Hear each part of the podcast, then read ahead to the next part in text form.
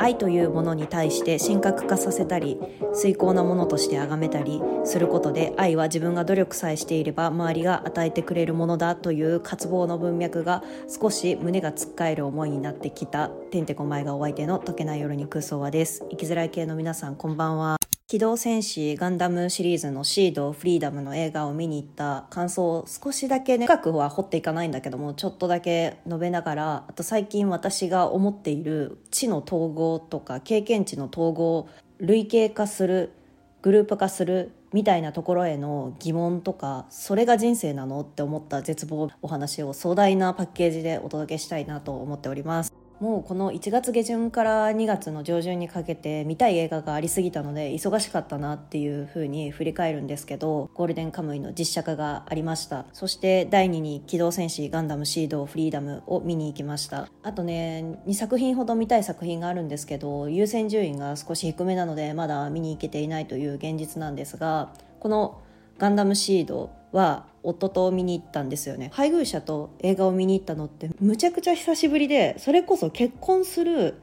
以前に見に行ったきりだなっていうのをふと思い返したんですよ。化け物の子っていう映画ありましたよね。あれを見に行った記憶が最後で私は基本的には一人で映画を見に行く派のタイプの人間なので一緒に見に行くってことはなかったんですけど、まあ、たまたま一緒に見たいねっていう映画が合致したので見たんですが感想のシェアをするにあたって私は感情ベースで物語ることが多いねって配偶者によく言われるんですよ。作品フィクションに触れる時って何を重要視するかっていうとその人の心の動きっていうところにフォーカスを当てたいんですよね。その後映像美とか芸術美術的観点で紐解いていきたいっていうのが私の流れ、まあ、これは自分が自分の興味関心のアンテナの軸が人の心っていったところに向きがちだからそういったところから紐解いていくっていうことが多いんだけどもこのガンダムシリーズってたくさん今まで放映放送されてきましたよね。で私も全部通して見てきたわけじゃないの。こうつまみ食いで要所要所見ていて最近だとまあ「水星の魔女」っていうのがやっていたので、まあ、それは見たんですけどもこのガンダム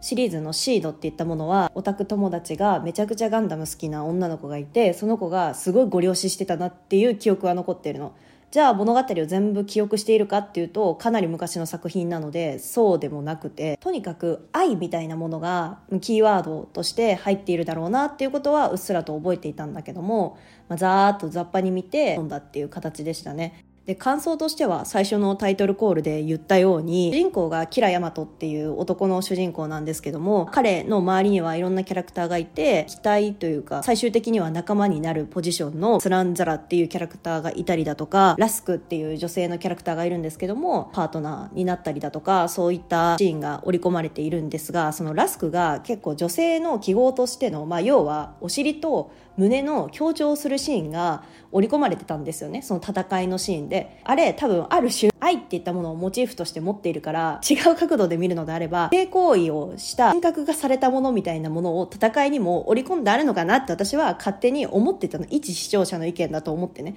だからこそあの身体的特徴みたいな映像もあえて入れたのかなって思うとだからちょっとね、苦しいなっていうふうに思っちゃったの。この作品自体が1000年代に放送された始まった作品だから、そういう文脈を乗っ取ったまま始まったのはまあ納得がいく。だってそういうふうな形でスタートしたんだから。でも当時そういったものが渇望されていたとか、このガンダムシードだけではなくて他のフィクション作品にも、女性はトロフィーとして描かれがちみたいな作品が多かったなって振り返ると思いませんか？例えば男性主人公であったら戦いであったりだとか何か困難があったりだとか抗ったりだとか戦った結果得られるのが彼女とか妻とかそういった作品が多かったと思うんですよ。電車男っていう有名な2チャンネルがきっかけな物語ありますよね。あれドラマにもなったんですけど私もでもうっすらとした記憶しか残ってないんだけどドラマは見てましたね。であの作品もエルメスさんっていう女の子の人との出会いの中で勝ち取るじゃないけども好かれたいっていうこの欲望みたいな渇望みたいなところからエネルギーとなって周りのこの掲示板の住人たちが力を合わせて切磋琢磨して会ったこともないのに一緒に努力していくっていうビジネスストーリーで描かれがちなんですけど類型化していくと大体そういった文脈が流れているものが多いなっていう感覚が平成生まれ平成育ちの私としては思うわけなんですよ。多分それに抗った結果令和時代に入った今生まれてきた作品が「まあ、水星の魔女」っていったものにつながったりだとかガンダムシリーズでお話しするのであれば女性人気が高いって言われる鉄血のオルフェンズのお話だったりだとかそういったとこにね派生していってるのかなっていう風な同じガンダムっていったものを記号を使ってるけども世界から求められているというか社会から求められているというか時代の流れに合わせて変容していったのが水星の魔女とかオルフェンズであったりだとかガンダムシリーズってそもそも二軸に分かれるじゃないですか。宇宙世紀シリーズとオルタナティブって言われる違う軸のお話と。社会の文脈にきちんと合わせていってるので文句とかはないんだけどもなんかちょっとね気持ち悪さっていうのはあれだけどああの時代はああだったんだね仕方ないねみたいな私の意見としては生まれました。強い女性としてラスクっていう女の子を描きたかったのか分かんないんだけども今って結構強い女性ブームみたいなのがあるじゃないですか。もうムーブメントとか言いたくないんだけどももうそう言わざるを得ないというかおそらく20年後30年後自分がばあちゃんとかになった時に見たらあの時結構女性が活躍とか女性をプッシュして強い女性像とかギャルマインドとかも要は、まあ、ギャルマインドって男女関係なくあるものだよっていう認知されつつあると思うんだけども女性が自分らしく生きていくところから派生したものですよねギャルマインドっていうもの自体が。だからもう数十年後にはあそういった時代もあったよね。なんかこうギラギラきらめいてみたいな風に振り返るんだろうけども今の文脈にのっとってその女性としての記号を強調させることがじゃあ強い女性なのかって言われると首をひねったりはするなーってとは思いました。別にそれはいい悪いは置いといてね。ただあのシーンは必要だったのかなっていうのはすごく思ったね。性的なかぐわいを、まあ、香りを醸し出したいからそういったところを付与させたのであれば納得はいくけどネタバレになるけど最後のシーンでキラヤマトとラスクが2人並んでるシーンがあるんだけども一緒にこれから育んでいきますよみたいな。なんかそこまでに必要なプロセスだったのかっていうのは恋愛至上主義のを前提としたところで描かれているものだからさ。ってなってくるとじゃあイコール性はトロフィーとして手に入れるものだみたいな認識もできるよねっていうふうには思ってて。だから疑問だったのよ。配偶者と見に行ったってことは配偶者は男性なのでどういった気持ちで見てるんだろうかっていう風な意見を問いたくて今のような言葉を羅列して自分の配偶者にぶつけたのね。あのシーンって意味あったの？っていう感想とマーケット？シェア的に男性視聴者が多いじゃないですか。実際に私が映画見に行った時も女性もいたっちゃいたんだけども91まあ82ぐらいよくて82ぐらいだったのね。私が行った劇場では。だから男性視聴者が多くて、まあ、なんとなく周りの周囲の人間とか見ていたら4 5 0代の男性視聴者が多いっていう印象だったの。肌感覚的にね。そういった層に向けて発信しているんだったらじゃあそういった層の人たちだから青春時代4年代に過ごしている方たちっていうのは植え付けられたものなのか社会的文脈で。電車男じゃないけども女性にたどり着くためにはトロフィーのようなもので頑張れさえすれば努力さえすれば周りの周囲が助けてくれるしで努力さえすれば結果として手に入れることができるんだっていうこうコミュニケーションを排除したみたいなところまでも語ることができますよね。努力さえすれば手に入れるみたいな。美しいものとしてすごい描かれていてそういったとこにときめくの？っていうふうに思ったの私は。だから純粋に自分の配偶者に伝えたわけででも自分の配偶者も平成生まれ平成育ちだからそんなこと言われたところでまあ彼なりの意見しか出てこないんだけど彼曰くいやそんなおっさんなんてロボットアクションしか見てないでしょ。俺はそうだけど感じで言われてはまあまあそうかそうだよなみたいな。でもあの文脈をわざわざ入れるのってねどうなのっていう風な思いがあるからちょっと引っかかった部分ではあった。でも望まれてるからそうしているのであってっていう複雑な話をしてると面倒くせえなって言われてうん面倒くさいねって言って 終わりにしたんですけども、まあ、基本的にはそのロボットアクションしか見てないでしょ。でそのためを盛り上げるために付属物でしかないでしょっていう風な彼なりの主張だったんですけどまあまあそうかまあそうしとくかっていうこう負の落とし方はしといたんですけどちょっと疑問には思ったなって言ったので今回感想としてお話しさせていただきました。ただの自分が湧き出た感情を話しただけなんですけども過去の物語を掘っていった時に今結構リバイバルブームとかたくさんありますよね。昔は私が小さい頃ジェモジョドレミとかプリキュアとかが人気な時代だったからそれ以前のセーラームーンとかクリーミーマミとかを逆にそれを見て自分は差別化を図るみたいなことがあったけどももう今となってはエンジェルブルーとかメゾピアノとかナルミアブランドって言われるキャラクター私がね小学校の時もカースト上位の人間はゴリゴリ着ていた洋服があるんだけどもそれのリバイバルとしてガチャガチャで出ていたりだとかそれをあえて身につけることで平成ギャルみたいな感じでアイデンティティを確立されている方もいるそうでその懐かしさの移行みたいなのがあるんだけどもこうどうしてもやっぱり時代ごとに背景が違うからそういった着眼点で見る方がいいんだなガンダムのこの作品に至ってはっていう結論にはなったんですけど。でもじゃあこのお話をしている中でもう一つ今回は2つ目のパートに入りたくて、まあ、なんでかっていうとこういうふうに類型していくんですよ。同じようなグループ化させていくっていうことかな。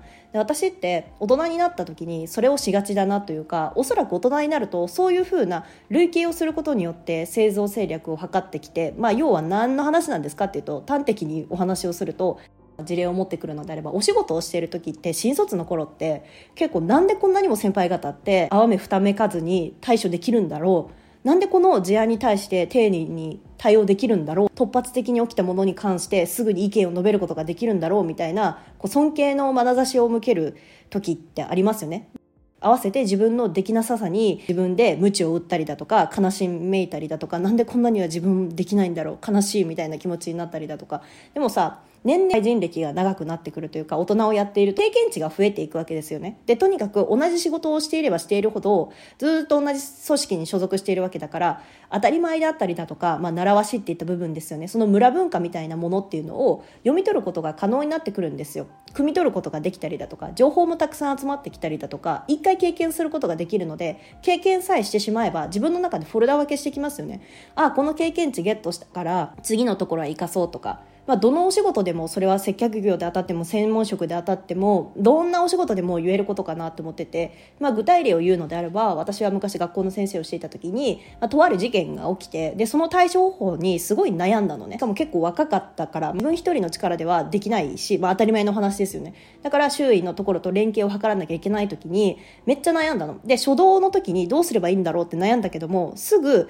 あこういうふうにしてこういうふうにしてっていういくつかパターンを用意して私はこういうふうな事件が起きた時にこう3つ意見が出てだからこういう施しが必要だと思うんです。だからこういうふうに動いてもらいたいです。っていう一連の流れとして提示をした時に自分の中ではしっくり来なかったの。これが正しいんだろうか。なんか教科書通りに喋ってるなっていうところがあって。習ったものをそのままの通りしている自分がものすごく恥ずかしくなっちゃったの。事件自体は、まあ、結局は落ち着いてというかちゃんとね自分の仕事として終わらすことができた時にその先輩にあたる、まあ、当時もう4 5 0代ぐらいのもうだいぶ先輩っていうかもう上司にあたる人ですよね。ね相談したのあれって正しかったんですかね自分は。感じで言った時にあもう経験値と慣れだよね。なんかあなたは情報を持ってるしちゃんとやりたいっていう気持ちがあるからじゃあ何が必要かってなってくるとやっぱりその経験値の違いみたいなのはどうあがいても埋めることはできないからそこは別に焦らなくてもいいんじゃないって言ってくださったんですよ。もうありがたいですよね。その言葉がね。私はすごい嬉しかったんですけど。でそれで年数が経っていくとああの時先輩が言ってたのってこういうことだったのかっていうのがつながったわけですよね。自分の中で類型してあるからなんか問題が起きた時もああまああれを応用したら使えるなとか 対人援助の結構困るところって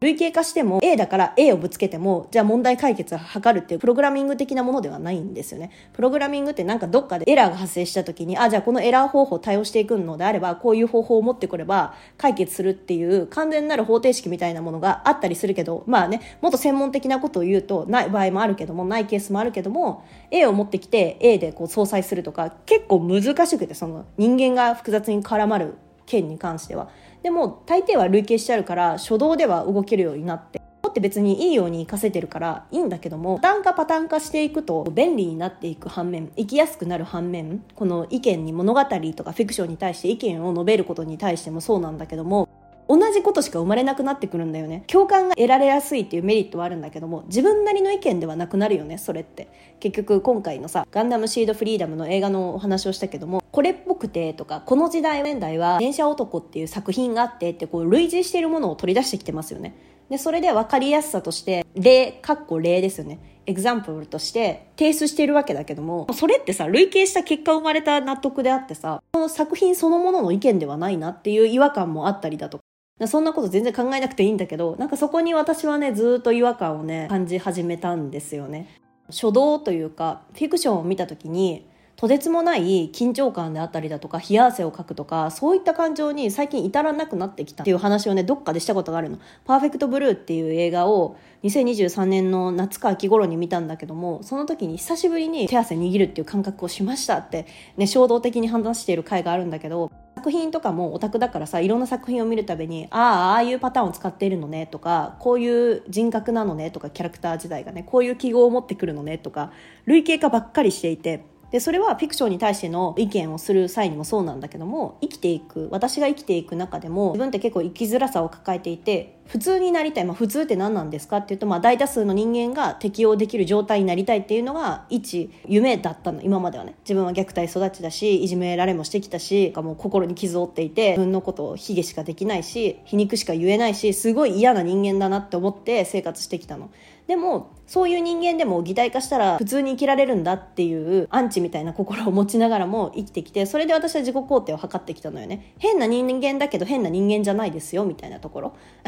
学生時代だったら可愛いねって思うんだけど学校の先生目指してるけど金髪とかピンク色の髪型にしちゃう私みたいな。祖語があるけども自分っていうものを変な自分みたいなのを可愛い可愛いよしよしっていうのをしてきたのね。授業でピアスつけんなって怒られるけど勉強も頑張るけどピアスつける私みたいな。中二病ってくぐってしまえば中二病なんですけどもそれで私は自分を測っていた自分を肯定してあげていたっていう、まあ、10代の流れがあって超えた時に普通になるためのサンプル収集をしだしてどっかでも話したことあるんだけど幸せな箱って決まってるけど結局そこに当てはめることができなかったら自分で探すしかないよね。概要欄に貼っときますね。そういう話を以前どっかでしたと思うんだけど幸せな箱の探しの旅は分かったの。あもうこういう形ねっていうグループピングっていうのをグループ化させていって累計していって、まあ、こうなったら別に社会から見ても幸せだって思うだろうしでもじゃあだからといって完全なる幸せっていう状態に満たされるのかって言われたらちょっとうんっていう感じになっちゃうの。めんどくさいですよね。なんか自分で喋ってても今めんどくさい性格だなって思ったんだけど、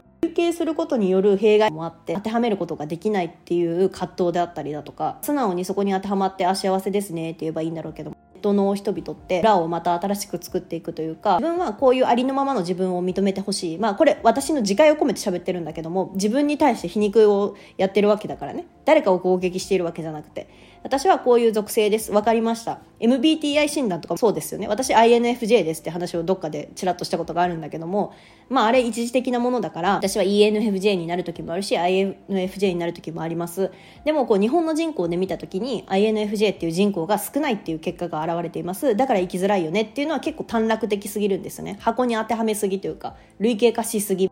で、それで繋がりやすい部分もあるんですよ。生きづらいからあるあるを言っていこうよ感じで INFJ 生きづらいあるあるみたいなのが結構ネットでは人気になったりだとか、記号化することって自分が箱に当てはまって違うものなんだけども違う私であるっていうアイデンティティを確立させながら違うんだけども、でもこういう自分もあるよねっていう側面でこう癒しを受けるコンテンツだろうなって私は認知してるんですよね。私も別に見ないってわけでもないし、まあまあ当てはまるよねみたいな感じぐらいで見てるんだけども、そういったところでまた村を形成していく。INFJ 辛いですよねみたいな感じで こうつながっていく。でも私そこにも違和感があるの。だからといってじゃあ仲良くなれるっていう保証もないしだからといってじゃあずっと人間関係が継続するっていうわけじゃないしだから類型化したからじゃあ楽になれるっていう手立てがあるっていうよりかはより生きづらさが生じるよなっていうふうに私は思っちゃうんだよね。手当というかその生きづらさに対する手当みたいなものをしてからこそ自分の生きやすい道も見つけられるのかなと思うから一般論になっちゃうんだよね。そのままの自分でありたいはずなのに一緒にすることによって、まあ、集団性による安堵感。人間は結局集団でしか生きられないので